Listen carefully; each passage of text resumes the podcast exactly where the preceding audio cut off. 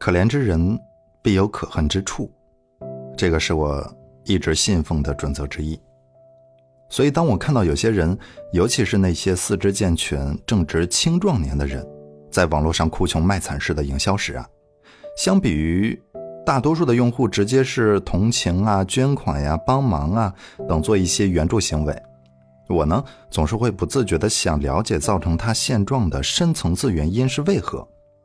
结果呢，我每次都能发现相当精彩的故事，有一些确实是临时遭遇骤变。比如说车祸、受伤、重病等等，而另外一些呢，则是专营此道，他们就是以此为活，生活中好吃懒做，却对卖弄可怜呀有一把好手，利用他人的同情心谋自己的利。我记得早些年北京地铁管理还没有那么严格的时候啊，就有人是专门以乞丐为生，在地铁里进行行乞乞讨。说实话啊，他一趟车厢走下来啊。比我一天的工资还多，包括现在，我记得那个海淀区的知春路附近，有时候你在路上行走的话，还能碰到有人会以回家没钱买车票为由，向你索取五十到一百元不等的面额赞助。一路走来，再加上我也是从农村出来的孩子，我遇到过太多年轻时浑浑噩噩、不思上进，结果等到三四十岁了，结婚了，有孩子了，才明白原来。该去挣钱了，开始想办法养家糊口了。奈何年龄在这儿，经验在这儿，高薪低劳的工作呢，也不会轮到你。于是只能选择去做一些苦力活。我不希望等到你也四十岁的时候，还要去再吃二十岁的苦。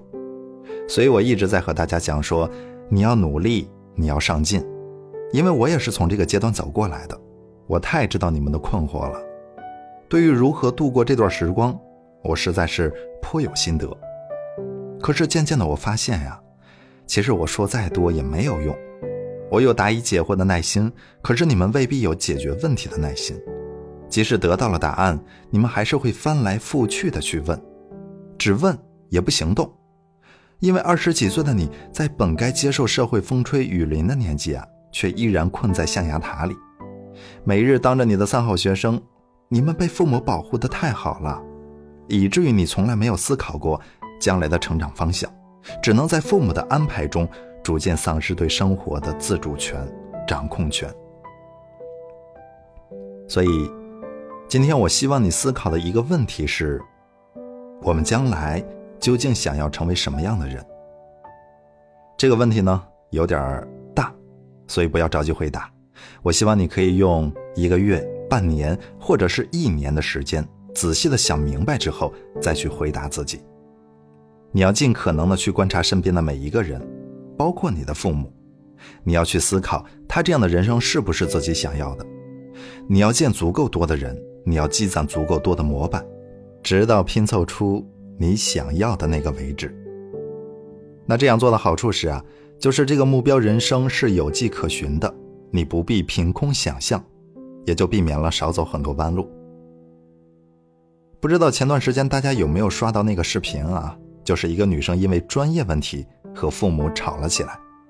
女生因为不满母亲给安排的专业，就在那里声嘶力竭的大喊：“如果我将来过得不好，我会恨你一辈子。”我不清楚女生的心里究竟有多大的委屈啊，以至于让女生说出如此恨意十足的话出来。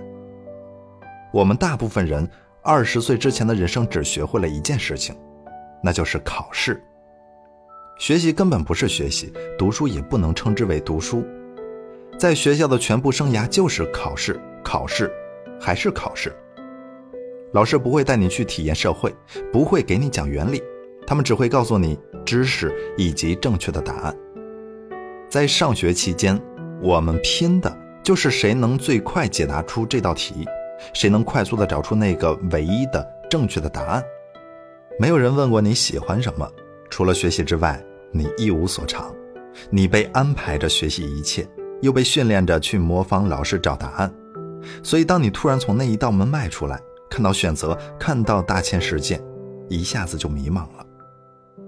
所以今天呀，耳机旁的所有听众朋友们，所有年轻听众朋友们，我希望你今天一定要去思考这个问题：伴随着这个答案的产生，你将会知道自己的目标是什么，如何去努力，以及应该去争取什么样的机会。这够一个年轻人想好几年了，所以一定要有耐心。很多听众朋友私信我，问我总是搞不好和朋友的关系，舍友总是孤立我，得不到同学的认可，应该怎么做？我记得我之前学车的时候啊，教练告诉过我，说你如果想把车开直。那你的目光就要往远处看，而不能只盯着近处。当你看得越远，你的驾驶方向也会越准确。回到我们自身，其实也是如此啊。当你每天被身边这些鸡毛蒜皮的小事所纠缠，而无法自拔的时候，每日被这些感情等东西耗损掉你太多心神的时候，你自然就没有更多的精力去走好自己的人生路了。A 今天找你逛街。B 明天找你做美甲，C 后天找你打游戏，你想去吗？不去，朋友说你不够意思；去吧，你有没有时间去晋升自己了？所以你要想明白，你想要的是维系眼前短暂的友谊，还是想要更长远的过好自己的人生？成长是一场无师自通的修炼，每个人都必须从喧闹的人际关系里学会孤独，从在乎的人与事儿上。学会担当，从麻烦的生活中学会平静。当你的目标足够清晰的时候，眼前的得失荣辱对你来说，自然不再焦虑，不再难以接受。多读几本能增长见识的好书，多养成几个能够长期坚持下来的好习惯，把心沉下来，把注意力放在自己身上，把心思都花在变优秀上。当你变优秀了。其他的事情才会跟着好起来。别等到四十多岁的时候再去吃二十多岁的苦。最后，我想给你提个醒的是啊，当下所有的平台平台上的博主都在争抢用户时间，你在我这里多停留一分钟，可能对我来讲就会多为我创造更多的收益出来。所以大家都在挑着说。挑着能让你感兴趣的，挑着能引起对立，挑着能引来流量的话题在讲。本质上呢，我也跳脱不开这样的流量漩涡，因为我不这么说呢，就不会有平台给我推流，那也就不会让你听到了。再加上啊，我这个人文笔确实一般，有时候心里明明想的是 A，但是话说出来可能就变成了 A 减，甚至啊就变成了 B。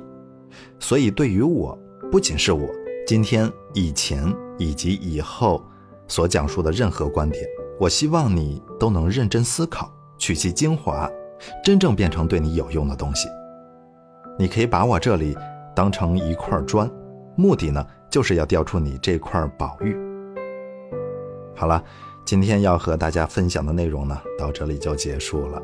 感谢大家的收听，祝大家晚安，拜拜。